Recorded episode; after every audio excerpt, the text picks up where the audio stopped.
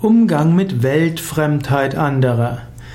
Vielleicht denkst du, dass jemand in deiner Umgebung weltfremd ist. Vielleicht denkst du entweder, er ist in zu hohen, hoher Theorie, zum Beispiel ein Computerprogrammierer denkt daran, wie man alles neu organisieren kann, oder ein spiritueller Mensch denkt über, darüber, wie toll es doch wäre, wenn alle Menschen liebevoll miteinander umgehen würden. Oder jemand will die ganze Welt zu Veganern machen und du denkst, das ist doch alles weltfremd.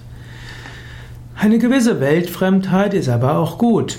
Wenn man immer nur das tut, was die Welt sowieso macht und nur in diesen Kategorien denkt, dann kommt man nicht voran.